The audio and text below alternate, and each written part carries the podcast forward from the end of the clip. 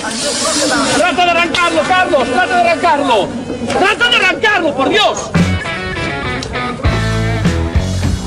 Someone hit me. Yeah, I'm still Yeah. looking at it. Is that who I think it was? Yes. It's all over.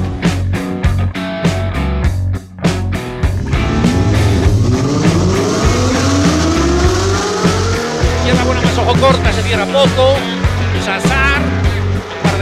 Corta, no cortar. Para izquierda rápida. Para derecha buena más, se cierra poco. Para izquierda buena más, se abre. Acaba buena más, se abre. Sasar. Para derecha buena más, no cortar. Para izquierda rápida, ojo, se abre. Para uno. Derecha rápida, ojo, con fe. Rápida, ojo, con fe. Acaba rápida menos.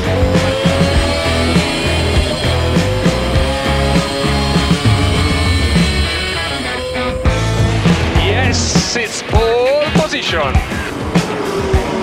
Yes! Oh, grazie ragazzi! Uh, che giro! Grazie!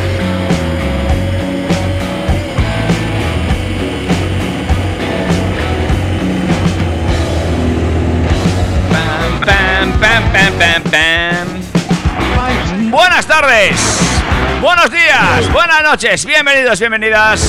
Esto es Turbo Track, amigos y amigas, y estamos arrancando una nueva edición en este sábado, sabadete, camisa nueva y lo que sigue.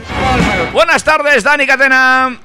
Muy buenas tardes David, bienvenido un sábado más aquí a nuestro espacio de motor, voltios y gasolina en Track FM en el 101.6 de la FM para todos los que nos escucháis desde Pamplona en trackfm.com para todos los que nos escuchan all around the world y hola y feliz Navidad a todos nuestros oyentes del podcast.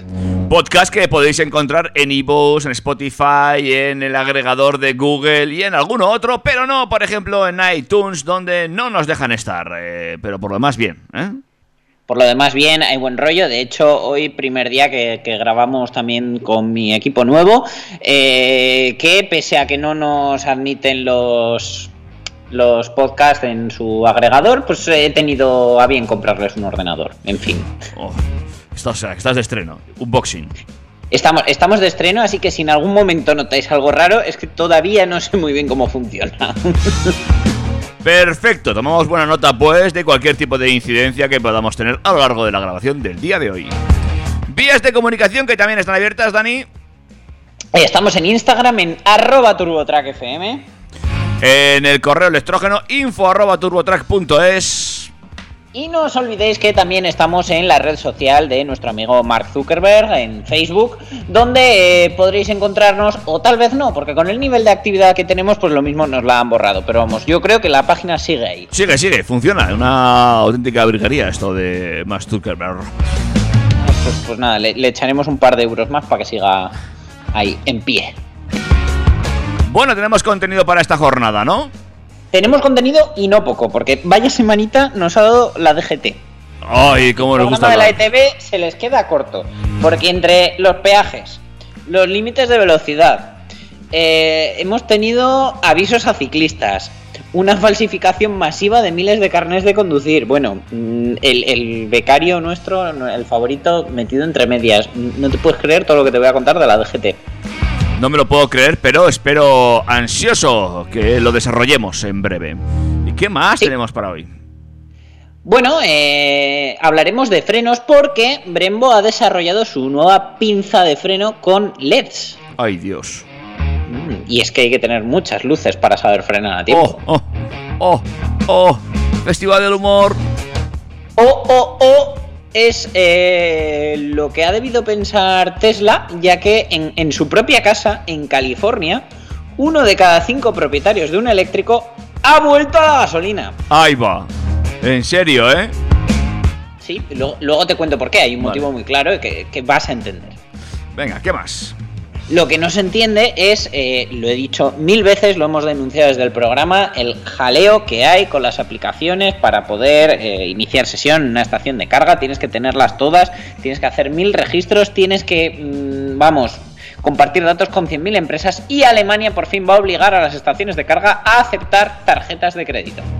Hombre, pues bien, me parece fantástico, porque sí, es un follón, es un Cristo. Además de tarjeta de crédito, eh, Elon Musk fue uno de los primeros grandes empresarios en aceptar bitcoins. Que de hecho eso provocó una subida en bolsa de, Tesla, provocó un- una explosión hacia arriba del bitcoin. Y ahora, eh, como todo lo que sube tiene que bajar, pues ha caído y Elon Musk de momento ha roto con el bitcoin. Mm, sí, sí, muy curiosa esta noticia y además ha traído cola porque hay otras monedas, criptomonedas que se han posicionado de otra forma. Ya veremos qué ocurre con esto. Más cosas. Los que se han tenido que reposicionar han sido eh, los, los dueños de un concesionario que han tenido que devolver el doble del precio de un coche. Eh, hablaremos de esta noticia. Te va a resultar curiosa, sí. Igual que curiosa te va a resultar la noticia de una conductora detenida por exceso de velocidad. Ahí lo dejo, luego ya entramos en detalles. Venga. Eh, y esta semana, bueno, no, no hay muchas, hay varias, pero no hay tantas como otra semana novedades, pero la primera está dedicada a ti, David. Ay, qué Nueva bien. gama Toyota Aygo 2021. Ay, qué bien. Lo echo de menos, si no te creas tú que no. ¿Volverá a comprarse David un Aigo? Cuando hagan un Aigo eléctrico, ¿David se lo comprará? ¿Quién sabe? ¿Quién sabe? Podría ser. ¿Llevará David el Aigo en el patinete? Bueno, en fin. Eh, luego las novedades, la verdad, eh, hemos tenido bastante con SEAT y Cupra en todo el mundo, porque, bueno, eh, amplían gamas por un lado, se van a... empieza la comercialización del León nuevo en algún país, que, bueno, vas a flipar con los precios. Y tenemos ya fecha de presentación oficial para el Cupra Born. Vale, muy bien. Y ya cerraremos programa, novedades y semana con el nuevo Tiguan All Space. Bueno, bueno, pues un montón de cosas, ¿eh? Veo que vamos a pasar mucho por la administración, pero hay también cosas interesantes. Como cada semana, David, dime tú cuándo un Turbo Track es aburrido. Jamás de los jamases. Siempre hemos venido cargados, con el depósito lleno de energía. Pues si te parece, le damos un break musical a esto para meternos ya en faena. Ponme un temazo no fósil musical. No fósil. Hombre, hablamos de combustibles fósiles, de energía, pues ponme algo que, que- que me levante. A ver con esto, ¿qué tal?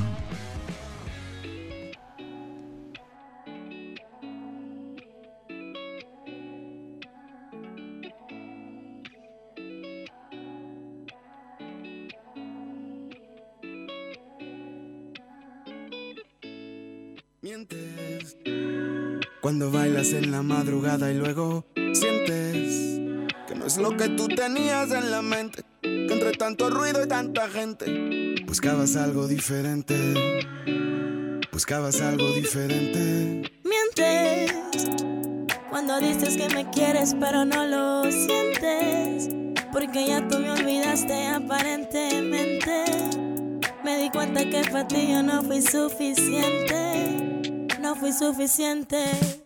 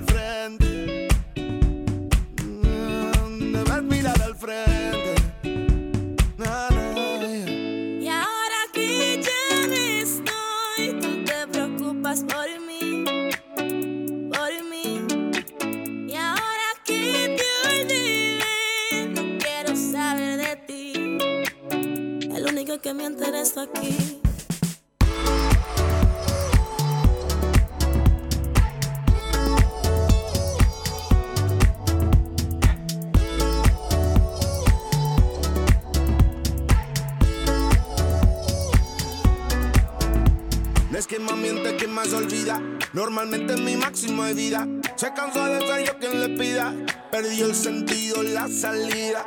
Ya sé que no volverá, pero ya conoció a alguien mejor que yo. Que te vaya súper bien, mi amor. Ya me voy. Yao. Lamento tus intenciones después de tanto tiempo de querer buscarme. Escucho tus palabras, aunque ya no lleguen a interesarme. Espero que donde vayas ahora siempre te traten bien. Pero también espero que a ella no le falle si le diga que miente también.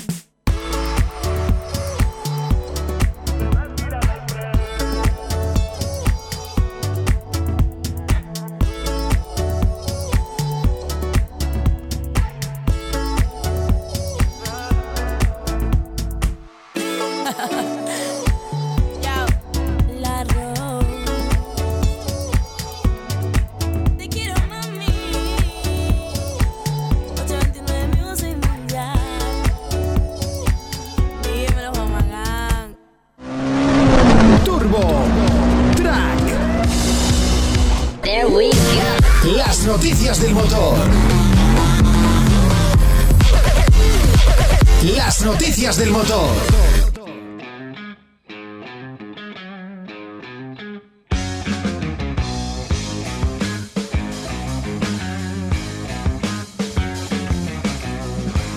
Bueno, pues vamos a meternos ya en, en faena. Eh, Y Hola. tanta pena porque la que tenemos liada es, es gorda. ¿Qué, qué ha pasado? Que oía mucho ruido por ahí. Se, se oía ruido, pues ya, ya, empezamos con, con las historias del ordenador nuevo. Eh, a ver, peajes, peajes. eh, no paramos de hablar de ellos. Y eh, esta semana lo que más ha llamado la atención ha sido un titular un poco amarillista de marca que decía que el gobierno daba marcha atrás a los peajes en los autovías. Que vamos, yo ya empecé a saltar, descorché champán, pero realmente mm, eh, el Ejecutivo yo creo que todavía no ha decidido de pleno dar marcha atrás con este sistema de pago por uso de las vías de alta capacidad, pese a la polémica y al rechazo social que ha generado la propuesta. Pero sí que el ministro de Transportes, Movilidad y Agenda Urbana, José Luis Ábalos, dijo el martes que eh, la medida incluida en el plan de recuperación, transformación y resiliencia no saldrá adelante si no hay consenso de todos los grupos políticos con representación parlamentaria, algo que parece complicado después de las duras críticas y el rechazo frontal de los principales partidos de la oposición, Partido Popular y Vox, que calificaron la propuesta como un atraco al bolsillo de los españoles. Igual es la primera vez que dicen algo cierto, yo qué sé. El propio Ábalos dijo que, como es una reforma estructural importante, cuando haya una propuesta real el gobierno tendrá que ir a las Cortes para debatirlo entre todos los grupos parlamentarios para ver qué se hace. Pero si no hay consenso, la propuesta no saldrá adelante. Eh, el consenso es la condición básica y tendrían que acometer una reforma legal y por lo tanto necesitarían la aprobación del Parlamento, eh, según dijo Ábalos el miércoles durante la presentación en el Congreso de, este famoso plan que gestionará directamente 17.000 millones de euros, un 25% de todo el plan. Y bueno, pues eh, según dicen, más allá eh, de conseguir una mayoría parlamentaria, lo deseable sería que todos pudieran formar parte de una política de Estado como esta y que además la Unión Europea vendría desde hace ya tiempo reclamando bajo un principio que forma parte del acervo comunitario y es que el que usa paga, igual que el que contamina paga. Y son principios que deberían estar claramente establecidos ya incluso en nuestra forma de pensar, sobre todo en ese europeísmo al, que algunos dicen aspirar. Ábalos ha defendido la reforma incluida en el documento remitido a Bruselas para solicitar las ayudas de 140.000 millones de euros del Fondo de Recuperación Europeo para hacer frente a los efectos de la pandemia y ha señalado la contradicción que supone que España tenga la mejor red de carreteras de la Unión Europea y no se pague por su uso, sin contar con que ya hemos pagado por ellas, pero bueno. Eh, según dice también, es inconcebible para el resto de Europa que, bueno, mm, no se pague, que es una contradicción, y que estemos pidiendo fondos para infraestructuras y que nos saquemos rentabilidad a los activos que tenemos actualmente. Así que bueno, seguimos sin saber eh, cómo va a terminar esto, seguimos con, con esos peajes que no sabemos si van a ser de 6 céntimos por, kilómetro, de un céntimo por kilómetro, eh, no sé. Pero mientras tanto, ha salido otra noticia que es la de que eh, podrían estar planteándose bajar el límite en carreteras secundarias a 70 kilómetros por hora para evitar el efecto rodeo, que es ese que se daría si finalmente impusieran estos peajes y todos o la gran mayoría evitáramos las vías principales. Madre mía. 70 que- kilómetros por hora, muy bien. Claro, es que es, mm, en- tienes que elegir entre tardar cuatro años en llegar a tu destino o eh, pagar mucho más dinero por ello. Pero para todo esto tenemos ahora otra novedad. Y es que Renfe ha terminado con el monopolio de, de la red viaria ferroviaria española. Y ahora tenemos otro operador más, se van a unir más en las próximas fechas. Y ahora, además de con Renfe, podemos coger un tren con Wigo, que es una operadora francesa, y que esta semana ha operado su primer viaje en AVE, low cost, y eh, en el primer viaje el tren se ha roto.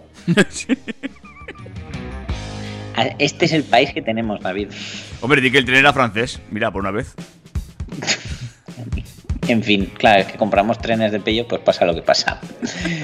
En fin, por otro lado, Pere Navarro eh, dice que eh, la limitación a 30 km hora en las ciudades eh, no es un tema de policía ni de radares, sino de convencer. Pero por si acaso, todas las ciudades esta semana se han llenado de radares móviles y algunos fijos para vigilar ese cambio a 30 km por hora que bueno, en unos sitios ha afectado más, en otros menos. A nosotros en concreto, en Pamplona, ya la ordenanza de tráfico contempla desde hace varios años una limitación de 30 por hora en el 60% de las 740 calles que tiene nuestra capital Navarra.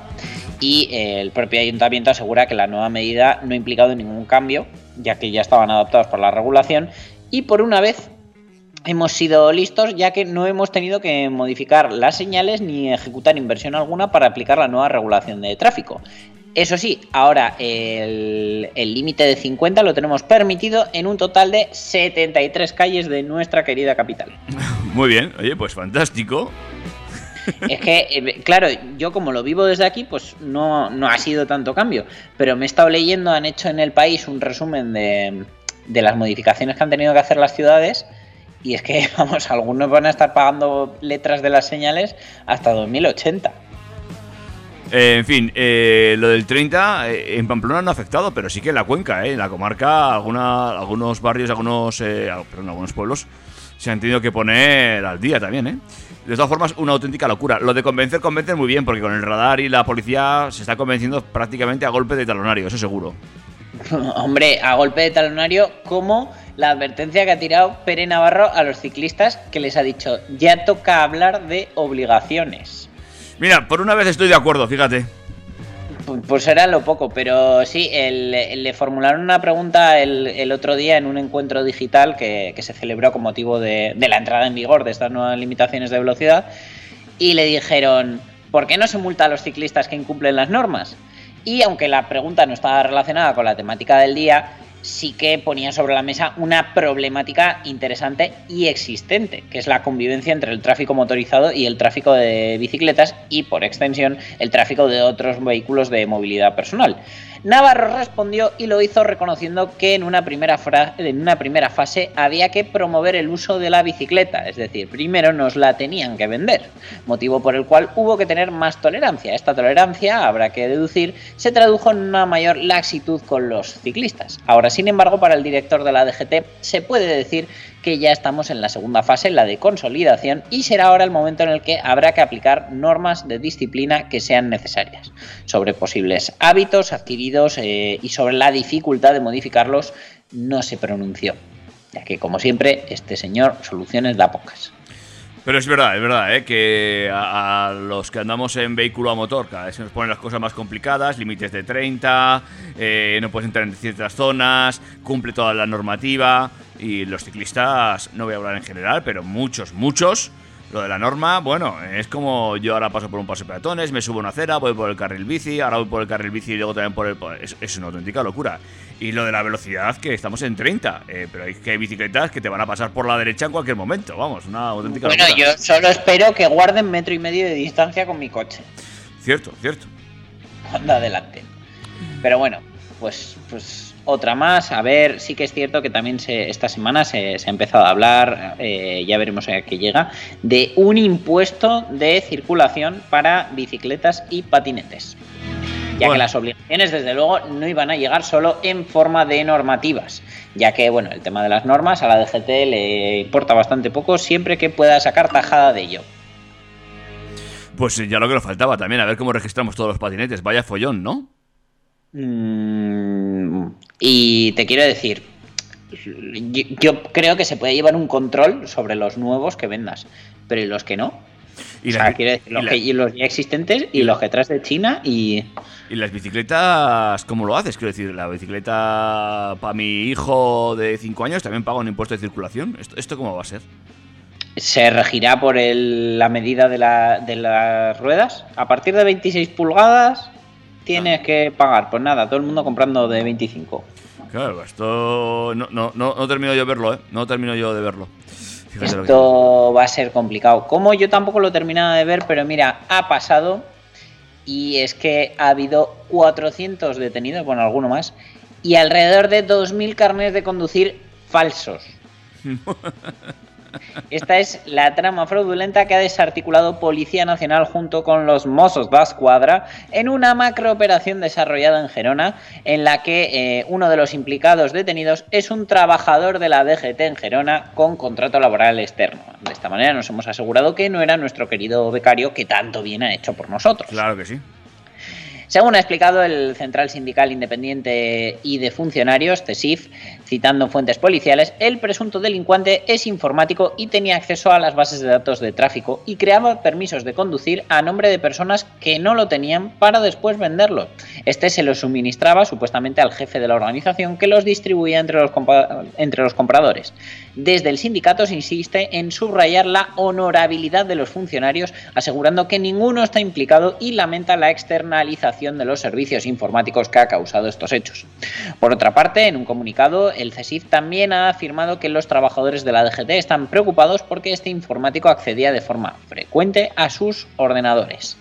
Eh, las autoridades detuvieron a unas 200 personas que en tan solo tres horas de operación eh, tenían un caso cuya investigación se abrió en 2020 a raíz de una denuncia policial.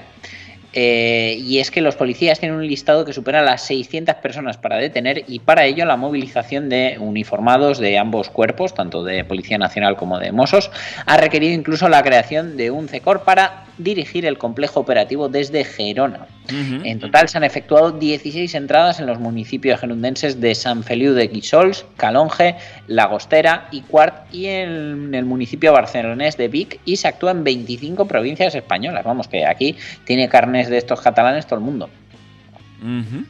¿Y qué, cuáles eran los precios de los carnesos? ¿Sabemos algo? Eh, bueno, pues eh, por lo que se ve, eh, hay clientes eh, que son ciudadanos chinos, pakistaníes, marroquíes y españoles que compraron el carnet de conducir falso pagando cantidades que oscilan entre los 2.000 y hasta los 15.000 euros. El de los 2.000, la verdad que no le salió mucho más caro que sacárselo legalmente. Ya, ya, pero. En caso de... 15.000 euros por sacarte el carnet, hombre, yo creo que. Bueno, bueno. Hay de todo, ¿eh? pero vamos, te sorprenderías. De todas maneras, eh, están todos, eh, por supuesto, en, en búsqueda porque tienen documentación ilegal. Y en caso de no localizar a alguno de estos compradores de los carnets, se dictará contra él una orden de búsqueda y captura. Sea como fuere, actualmente los implicados podrían estar circulando con dicho carnet falso, en un caso que, bueno, eh, nos recuerda una trama que se desveló hace un tiempo, en el que se detuvieron a más de 800 personas que intentaban canjear carnets de conducir venezolanos falsos por permisos españoles. Madre mía. Desde luego es, increíble porque han identificado ya a 1.846 conductores en España que circulan con un carné obtenido mediante pago a esta organización que, pues, por lo que se ve, pues tiene un monopolio y son, vamos, el telefónica de los carnés falsos. De todas formas, eh, entre la gente que conduce sin carné, los que conducen con carné falso, los que conducen con el carné caducado y los que conducen con carné retirado, madre mía, ¿no? Una auténtica locura de nuestras carreteras. Es que igual quedamos cuatro que nos hemos sacado el carné y pagamos las renovaciones religiosamente. Madre, madre, madre mía. dudar. En fin. Eh, ¿Alguna más? Sí, no, tenemos una más. Sí, eh, bueno, eh, todo esto de los límites de velocidad, para que nos siente un poco menos mal, han dicho que hay una posibilidad de que tengamos una ventaja gracias a, a eso, a esa bajada de límites. Y es que eh, podrían acarrear una disminución en el precio del seguro de los vehículos si a la larga disminuye la siniestralidad. Ya. Eh, por contra, pues supongo que volverán a subir la prima del impuesto de seguros como ha pasado este año y pues al final ganará más la administración y menos la aseguradora. Claro. Si nosotros seguimos pagando lo mismo. Seguro, que seguramente sea así. Yo ya te digo que, que me bajen el seguro lo veo bastante complicado a estas alturas ya. No, no, yo ya de aquí, vamos, como Us Lightyear, hasta el infinito y más allá. En fin, locurón. Ay, ay. Bueno, vamos a dejar ya la administración de un lado, ponme un temazo para descansar o si quieres te doy otra más, pero yo ya he tenido bastante con esta gente, ya quiero tener un fin de semana tranquilo y ya que el lunes me vuelvan a amargar la vida. Venga, pues te pongo una y luego seguimos con cosas más eh, entretenidas si cabe. Ojo, no te pases de frenada.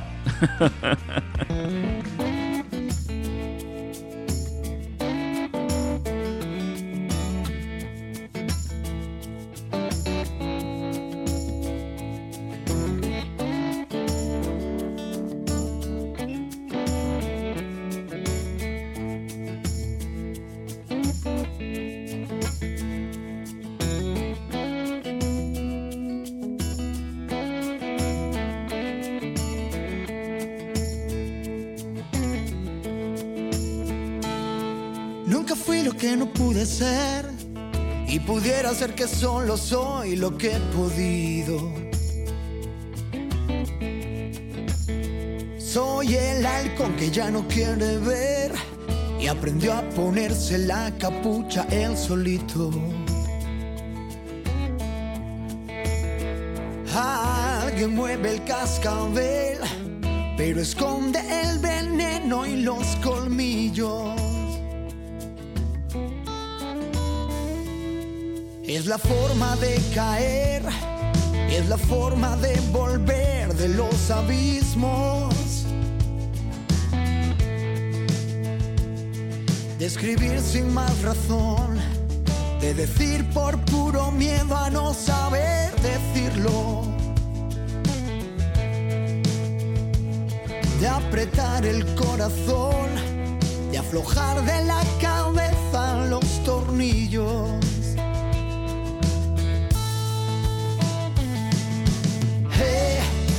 Vosotros que me veis, decidme quién soy yo.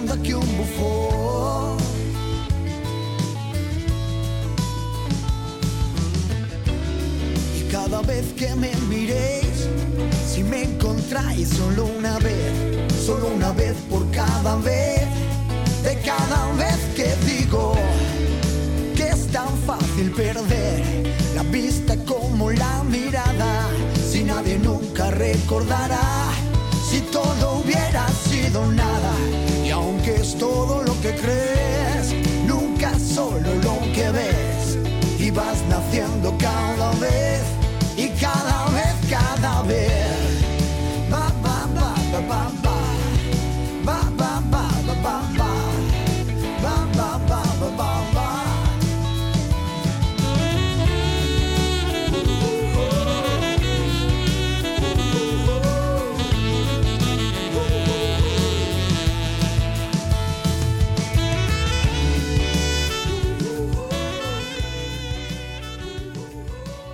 Turbo. Turbo. Track.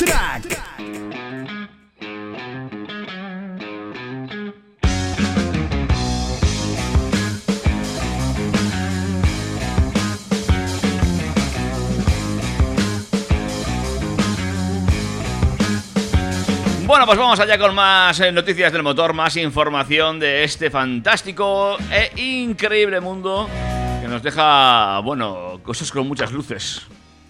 Sí, y aunque es una noticia tecnológica, seguro que en un tiempo esta noticia pasa a ser de tuning. Hombre, a mí ya me parece de tuning desde el principio, pero bueno, cuéntame de qué Bueno, va esto. eh, pero tiene aplicaciones más allá del tuning. Brembo, el año que viene celebra 60 años y para marcar este hito están desarrollando una nueva pinza de freno con una tecnología muy particular. Se trata del New G60, con un diseño inspirado en la primera pinza de freno de disco para motocicleta que crearon en el 72. Eh, estos nuevos eh, modelos que están desarrollando se destacan porque incorporan tecnología de iluminación LED y según la marca, esta se podría adaptar a cualquier producto del mercado añadiendo funcionalidades nunca antes vistas. Por ejemplo, podríamos personalizar los colores con una aplicación desde el smartphone, los tonos se podrían programar según distintas funciones, por ejemplo, para indicar intensidad de frenada o la vida útil de las pastillas de freno. Sería posible también personalizar el color para que haga juego con el coche o con el estado anímico del conductor. Podría utilizarse como un elemento de seguridad y encenderse para ubicar el, coche o la motocicleta. Y también podría indicar si la alarma o algún sistema de seguridad de bloqueo está activado. Eh, y es que, bueno, mientras que ahora los eh, frenos puedan iluminarse, quizá lo más interesante es la fabricación de un sistema de iluminación que sea resistente a la temperatura. Y eh, aunque Brembo no especifica nada al respecto, imaginemos la implementación de la nueva pinza de freno en, por ejemplo, MotoGP o en la Fórmula 1 o incluso en la Fórmula E, donde los frenos podrían iluminarse de acuerdo con funciones específicas como la activación del fan boost, del DRS, del KERS o de cualquier otro sistema, puesto que eh, las luces tendrían que aguantar altísimas temperaturas de frenado. Más allá de eso, eh, la creatividad es el límite y puede ser muy interesante su uso, eh, pero bueno, mm, la verdad que yo todavía no lo termino de ver. Seguro que bien implementado eh, tiene sentido, pero así porque si iluminar una pinza de freno más allá de momentos puntuales, pues yo no lo termino de ver. Es que yo tampoco. A mí me parece que se nos está yendo la pinza con esto de la tecnología LED. Empiezo a pensar que es eso. Que nos ha dado por poner LEDs a, a todo, ¿eh? en el salón, en la tele, debajo de la Es cama. En, A en- mí me está extrañando que lleguen los LED antes a las pinzas de freno que a las llantas. Esto iba a decir Que yo. ya verás. Ya verás. Eh, en, la- en algunas bicicletas eh, ya hemos visto alguna llanta con, con luces LED, incluso hacen letras y dibujitos, una cosa... eh, Una locura esto con el LED. Vamos a iluminarlo todo, hasta la cucharilla con la que te comes el yogur. En fin, David, es que tú también eres luz. claro, claro, claro. Ser de luz. En fin. Eh, desde luego, pues bueno, nos, nos terminaremos de volver locos con, con estas tecnologías de iluminación y de, eh, pues bueno, gastar recursos en cosas que a veces no las necesitamos. Cuéntame también cómo es que la gente de Tesla se ha vuelto loca con esa tecnología eléctrica para luego desencantarse. ¿Qué ha pasado? Bueno, de Tesla y no de Tesla, pero sí hablamos precisamente de luces y de corrientes. California es a día de hoy una de las regiones del mundo con mayor implantación del coche eléctrico. Eh, además, es la, regi- la región natal de Tesla y cuenta con unas regulaciones ambientales de las más estrictas de Estados Unidos, motivo por el que durante los últimos años muchos fabricantes se han visto obligados a ofrecer coches eléctricos, incluso casi por compromiso, desarrollados exclusivamente para ese mercado. Sin embargo, un reciente estudio señala que entre los años 2012 y 2018, uno de cada cinco propietarios de un vehículo enchufable, ya fuera eléctrico puro o híbrido enchufable, abandonó esta forma de movilidad y regresó a la gasolina. Esto ha ocurrido concretamente con el 19% de los conductores de un eléctrico y el 21% del el 21% de los conductores de un híbrido enchufable. El principal motivo eh, de estos usuarios para dar ese paso atrás lo encontramos en los tiempos de carga, ya que la red eléctrica de California, como casi todo Estados Unidos, está limitada a 120 voltios. Y eh, la mayoría de usuarios ven su nivel de carga limitado al modo 1, mientras que en Europa, por ejemplo, están estandarizadas las cargas domésticas a mayor potencia gracias a que la red eléctrica opera a un voltaje superior, es decir, al doble. Quiere decir que lo que habitualmente un híbrido enchufable cargamos entre 4 y 6 horas en un enchufe normal, estaríamos hablando de que en Estados Unidos pues serían entre 8 y 12 horas. Con que fíjate.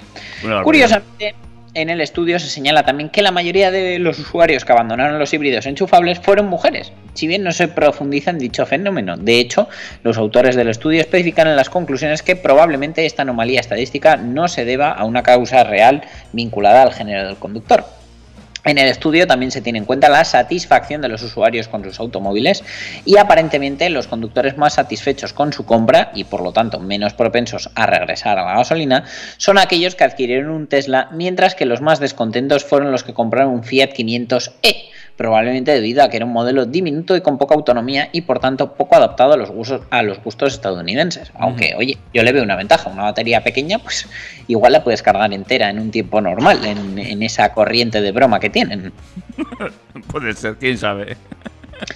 A pesar de todo, el 65% de los expropietarios de un coche eléctrico que decidieron volver a la gasolina se plantean regresar a esta tecnología a cero emisiones eh, y es un porcentaje que crece hasta el 69% en el caso de los híbridos enchufables. Sin embargo, para que esto sea posible, será necesaria una notable mejora en la infraestructura de carga. Por otro lado, no hay que perder de vista que alrededor del 80% de los encuestados se encuentran plenamente satisfechos con sus eléctricos o sus híbridos enchufables, lo que significa que incluso a pesar de la infraestructura de carga mejorable, la mayoría de usuarios no se plantean regresar a los combustibles fósiles en el futuro.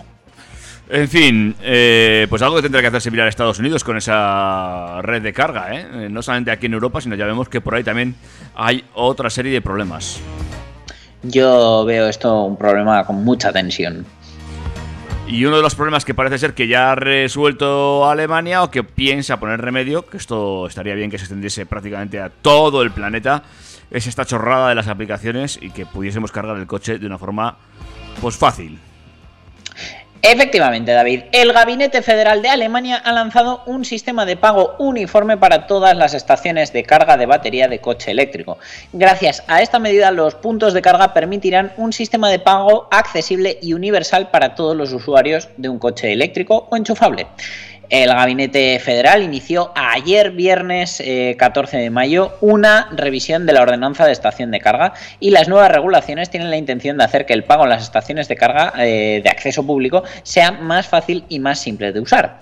Esta medida pretende eliminar la barrera de acceso a los puntos de carga que pueden limitar la capacidad de servicio y la disponibilidad de las estaciones de carga a los usuarios que previamente tienen que registrarse en cada una de las aplicaciones y servicios de cada operador el ministro federal Altmaier ha declarado que para que la movilidad eléctrica prevalezca en un frente amplio, no solo debemos promover los automóviles, sino también hacer que la carga y el pago sean simples y sin complicaciones. Una cosa que llevamos pidiendo desde aquí, pues toda la vida, básicamente. Gracias a esta medida, en el futuro será fácil y rápido pagar con una tarjeta de crédito y débito común en las estaciones de carga de acceso público. A mí es que me explota la cabeza, David, viendo que que, que, le están viendo filón a esto como si, no sé, en las gasolineras pagáramos con criptomonedas de cada red de gasolinera. No, no, a mí me resulta exactamente igual de, de llamativo. Es decir, yo. Tú imagínate que llegaras a Repsol y tuvieras que pagar con Repcoins. Sí, sí, es que, es, que es, alucinante. Y que te tengas que dar de alta y, bueno, hacer mil historias. No, o sea, yo quiero cargar el coche. Luego a ver si ya uso una estación o una manera habitual. Ya me buscaré la vida para que me den mis puntos o mis mierdas. ¿eh? Pero de momento yo quiero cargar el coche. Ya. ¿eh? Gracias. Su, su, sus voltios, gracias. Desde luego, esta modificación del reglamento de las estaciones de carga va a establecer que los operadores de estaciones de carga deban ofrecer en el futuro, es la, la puñeta que no, no se hace retroactivo, un medio de pago sin contacto mediante una tarjeta de débito o crédito común estándar como mínimo al cobrar ad hoc y el reglamento sobre el sistema de pago uniforme se aplica a todas las estaciones de carga que estén en vigor a partir del 1 de julio de 2023. El proyecto de enmienda fue notificado por la Comisión Europea después de completar el procedimiento de notificación y el Consejo Federal se ocupará de los cambios previstos. Así que, por favor, que aquí vayan tomando nota en lugar de eh, tener a, a, a la clase política que tenemos, que no sé si sabes la última. No, pero me la vas a contar. Pues bueno, el, este, es un poco chascarrillo y no es chascarrillo. Muchos han hablado esta semana y no he querido meterlo en los, en los titulares de que España podría ser el lugar de, de producción de los eh, urbanos eléctricos del grupo Volkswagen, tanto nuestra planta de Landaven como en Martorell.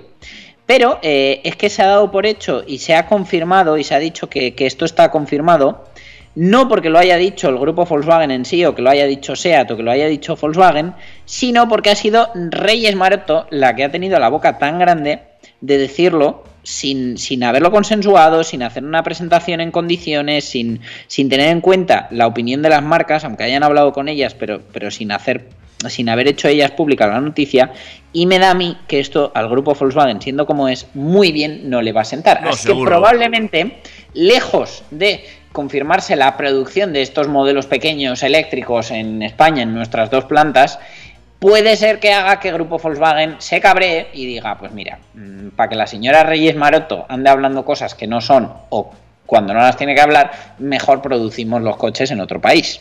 Probablemente. Eh, estas cosas pasan eh, y no es la primera vez, ni mucho menos. Pues no, pero desde luego es una pena que cuando tenemos las cosas ya ahí casi conseguidas se nos puedan llegar a escapar por estas tonterías. Bueno, y lo que se ha escapado es eh, por los índices de cambio del Bitcoin. Y Tesla tiene mucho que ver en esto. Sí, y además es que una vez que analizas el, el por qué, tiene sentido, porque desde luego eh, si Elon Musk ha liderado algo es el cambio de movilidad en todo el planeta y el convencer poco a poco a la gente de que una movilidad más sostenible puede ser posible. Y esta es una de las razones por las que Tesla ha roto con el Bitcoin, que es el elevado coste energético de esta y otras criptomonedas. Eh, no es ninguna novedad, eh, ya se sabía y eh, evidentemente Elon Musk también lo sabía, pero ha hecho un escueto comunicado en el que a través de Twitter ha dicho a modo de nota de prensa de Tesla que reconoce que las criptomonedas son una buena idea y que creen que su futuro es prometedor, pero también expresan su preocupación por el uso de combustibles fósiles para el minado y las transacciones de Bitcoin, especialmente el carbón. Entonces, pues bueno, la ruptura no es definitiva, pero eh, Tesla no venderá ningún Bitcoin, eh, manteniendo la inversión realizada hasta la fecha, y reanudará las actividades en Bitcoin en cuanto las transacciones y el minado sean más sostenibles. Y lo más que apunta a otra línea no menos interesante, y es que Tesla estaría buscando otras criptomonedas que usen menos de un 1% de la energía que consume Bitcoin en sus transacciones. Eh, desde luego, pues bueno, eh, hay que profundizar en el tema y ver eh, a qué se debe el consumo energético y qué es el minado de las criptomonedas. Pero básicamente es eso, que, llevan asociado eh, pues una, una serie de, de consumos y de emisiones de los que desde luego pues Elon Musk como CEO de la empresa que es, pues no está, no, no se puede permitir formar parte. En fin, pues veremos qué pasa con este movimiento. La verdad es que mucha gente que estamos, eh, que no tenemos, no terminamos de entender esto del Bitcoin. eh. Yo sé que tú aún algo has trasteado, pero yo no termino de, de- de- de entenderlo. Es algo que me, que me cuesta y que uf, me da mucha pereza, la verdad. Bueno, vamos a hacer, vamos a hacer un resumen sencillo, es eh, una explicación que he encontrado en Diario Motor que a lo mejor nos sirve un poco, ¿vale? Eh, vamos a simplificarlo mucho. Bitcoin y otras muchas criptomonedas se basan en cadenas de bloques, blockchains, en las que se registra todo el sistema de transacciones que mantiene la criptomoneda. Eh, en esta especie de base de datos eh, dispersa en la red existen una serie de claves criptográficas que sostienen las transacciones y estas claves criptográficas agrupadas en bloques están continuamente verificándose y generándose para registrar nuevas transacciones.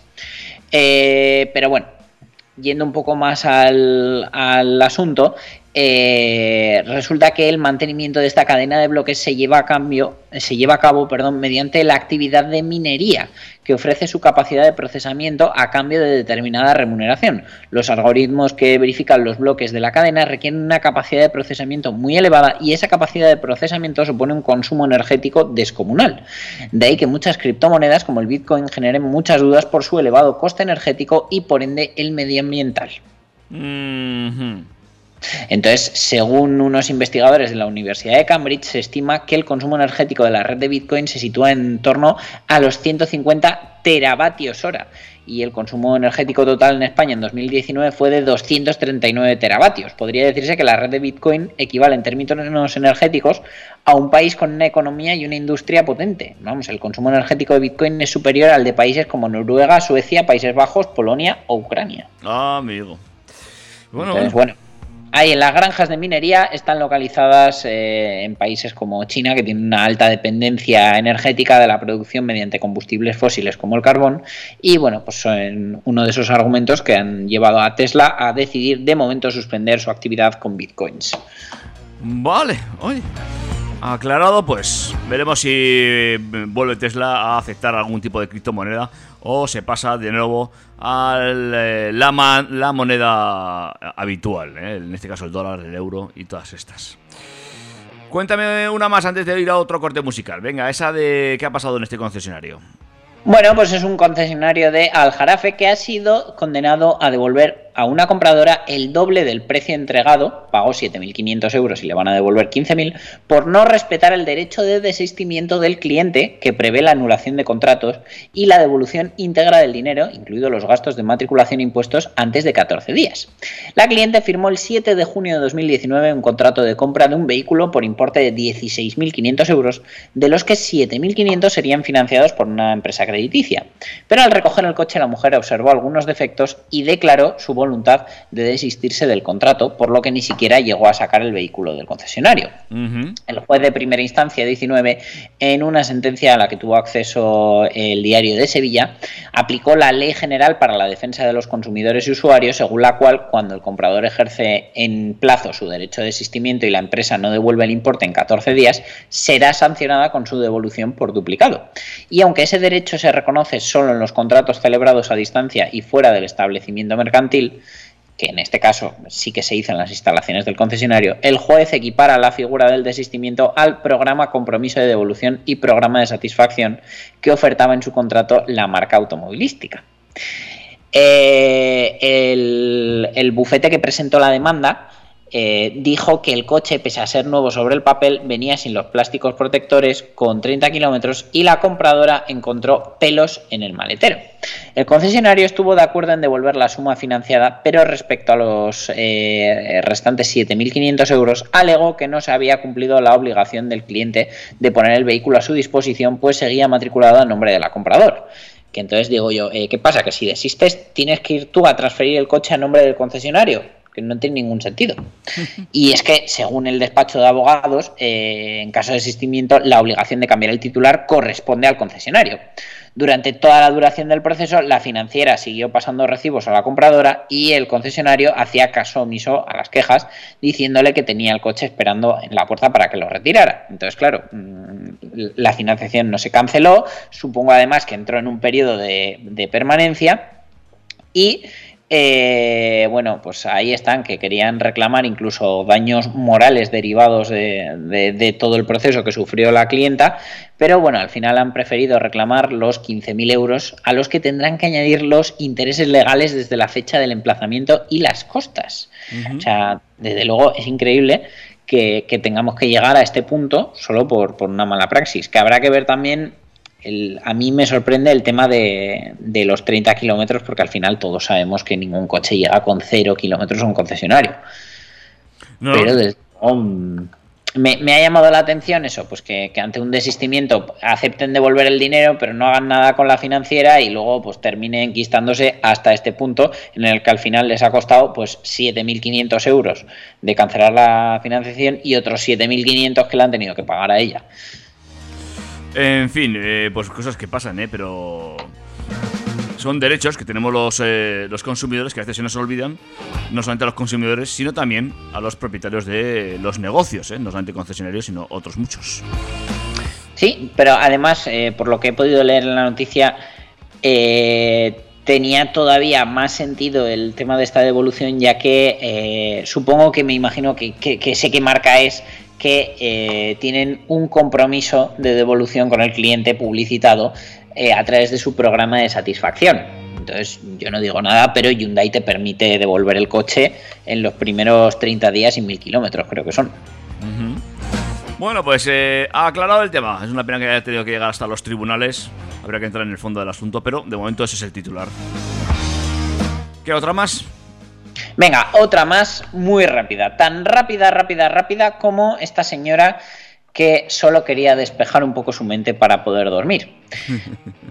Toda la vida nos han enseñado a respetar a los adultos mayores y eh, bueno, ellos al final han visto más cosas, han pasado por más experiencias y han manejado eh, coches a una velocidad un poquito más rápida que nosotros. Tal fue el caso de esta señora, una anciana de 79 años que hace un tiempo, hace tres años, fue detenida por la policía por conducir a 240 kilómetros hora en un Porsche. El suceso se dio en Bélgica y eh, el jurado no podría creer que la abuelita fuera la dueña de un Porsche Boxster GTS que, eh, pues bueno, mm, pues le pillaron a esa velocidad. O sea, fíjate. Ay, ese me recuerda al de la semana pasada de la carbonilla. Sí, es que le está, le está dejando a la altura del betún. En ese estaba yo pensando. Y es que según la señora eh, confirmaba que estaba conduciendo el coche aquella noche, porque además fue por la noche, porque no podía dormir, por lo que decidió salir a respirar aire fresco y conducir para despejar un poco su mente, según comentó ella misma al jurado. Y también les dijo que no se dio cuenta de lo rápido que iba, pero no tiene problema en cumplir el castigo que, que tenga que imponerse por su delito. En fin, le honra a la señora. Venga, pues un break y nos metemos ya en la recta final, rapidísima, para hablar de novedades. Venga, pues eh, ponme una más y vamos a por las novedades.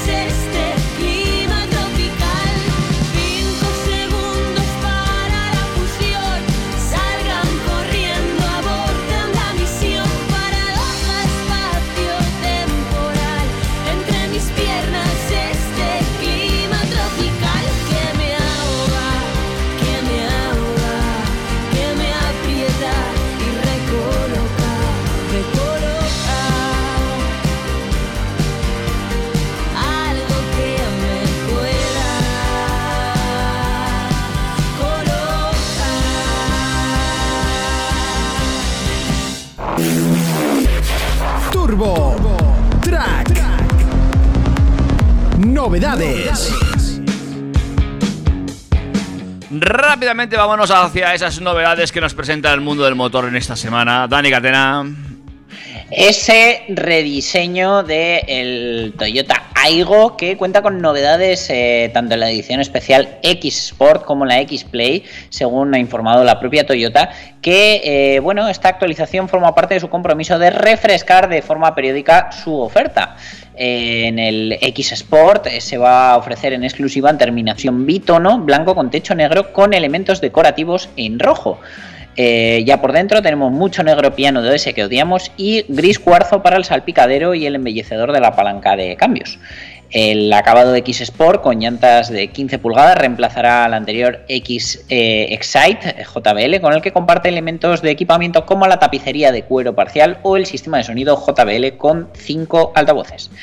Eh, vamos a tener luces diurnas, eh, traseras también en técnica LED, sensor de luz, climatizador automático, cristales oscuros, volante multifunción, eh, cámara trasera, pantalla táctil de 7 pulgadas. La verdad que para ser un pequeñín viene muy, muy bien equipado y con elementos de seguridad como el asistente precolisión o el avisador de cambio involuntario de carril.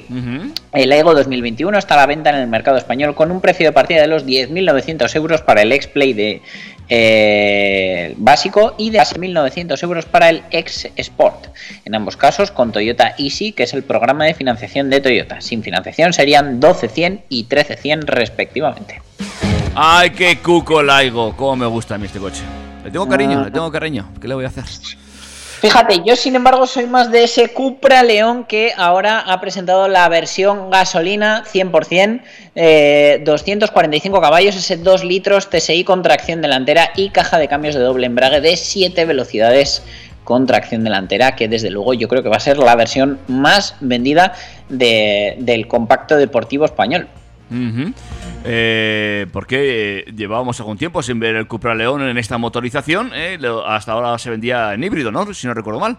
Híbrido enchufable, eh, sí que teníamos las versiones de 300 caballos para el 5 puertas y 310 con tracción total para el, para el familiar y ahora llega esta variante de acceso que rebaja bastante eh, tanto consumos como el precio de, de acceso y tenemos eh, pues un Cupra León incluso menos potente que la anterior generación pero bueno con una muy buena potencia para una gama de acceso. Sí, sí, 245 caballos no están nada mal con esa caja de SG de 7 velocidades. Pues muy bien. Veremos si llega a Singapur eh, esta versión del Cupra León, como ya lo está haciendo eh, la versión 1500 ETSI del Seat León de cuarta generación, que eh, ya se está poniendo a la venta allí y va a costar solo unos 90.000 euros. Madre de Dios. Sí, sí, sí, sin incluir promociones son 145.000 dólares de Singapur, que al cambio son 89.950 euros, que te parecerá una verdadera salvajada, pero eh, estamos hablando de un precio parecido, por ejemplo, al de su primo, el Skoda Scala, con el mismo motor. Y dirás, ¿pero qué, qué pasa en Singapur? Pues bueno, eh, la historia es que tienen eh, una política de castigos duros a los conductores, eh, para, ya que tienen una de las mejores redes de transporte público del mundo, intentar que la gente no se compre un coche. Entonces, tienen una política de impuestos brutal.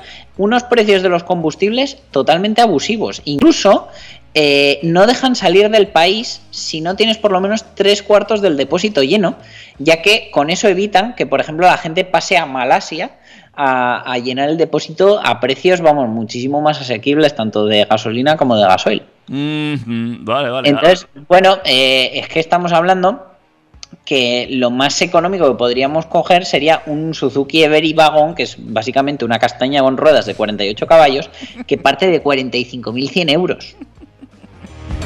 ¿Y la, gente tiene coche en Singapur? Yo no sé, no sé, no, no, no, no- sé. Algún día analizaremos las cifras de ventas de coches en Singapur, pero desde luego está claro que quien puede permitirse un coche allí, pues tiene mucho, mucho dinero y supongo que se permitirá eh, un coche ya metidos en esos dinerales, pues hablaremos de, de coches ya de- que tendrían seis cifras en España y allí igual tienen, no sé, siete. No demos ideas, ¿eh? Al gobierno español, porque lo mismo se plantean hacer lo mismo, ¿eh? O sea, aquí no se cortan un pelo. Esto en Singapur funciona, pues aquí también. Ya, pues- pero se nos está olvidando una cosa, y es que ellos tienen una de las mejores redes de transporte público del mundo. Ya, pero aquí, Entonces, te sale, aquí te sale un ministro y te dice lo mismo y ya está, se, se se arregló. Sí, bueno, y uno de los mejores internet, pero bueno, ¿qué le vamos a hacer? En fin, corro que no me da tiempo. Eh, 25 de mayo se va a anunciar el cartel del Primavera Sound 2022 y eh, como Seat y Cupra colaboran, va a ser eh, supuestamente la fecha en la que se va a presentar el Cupra Born. Madre mía, vaya, vaya. O sea, una Así presentación por todo lo alto, ¿no? El Primavera Sound va a ser electrizante. Ya se ha dejado ver alguna imagen oficial más asociada a, a este, a este evento musical que Seat y Cupra mm, eh, patrocinan. Y bueno, pues eh, a ver si ese 25 de mayo podemos ver ya las imágenes definitivas del Cupra Born, que recordemos es un Volkswagen ID3, pero con un interior a la altura de un coche que vale lo que cuesta.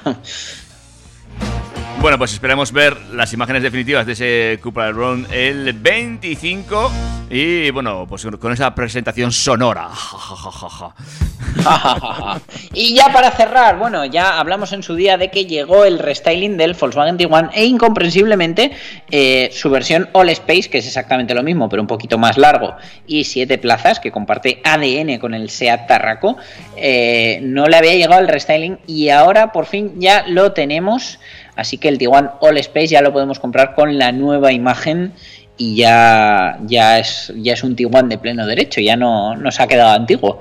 Y desde luego, la verdad, pues bueno, el, el rediseño le sienta bien, pero tampoco hay ninguna novedad reseñable más allá que las que ya vimos en, en su versión corta, que es sin duda la que más se vende en nuestro país. De hecho, te diría que no sé si he visto ningún Ti- Tiguan All Space, o por lo menos no, no me he fijado. Fíjate lo que te estoy diciendo. ¿Sabes qué pasa? Que hay, hay que tener el ojo muy muy fino para ver ese extra de longitud y darte cuenta que es solo el, el All Space sin mirar el, el logo All Space en la tapa del maletero. Bueno, bueno.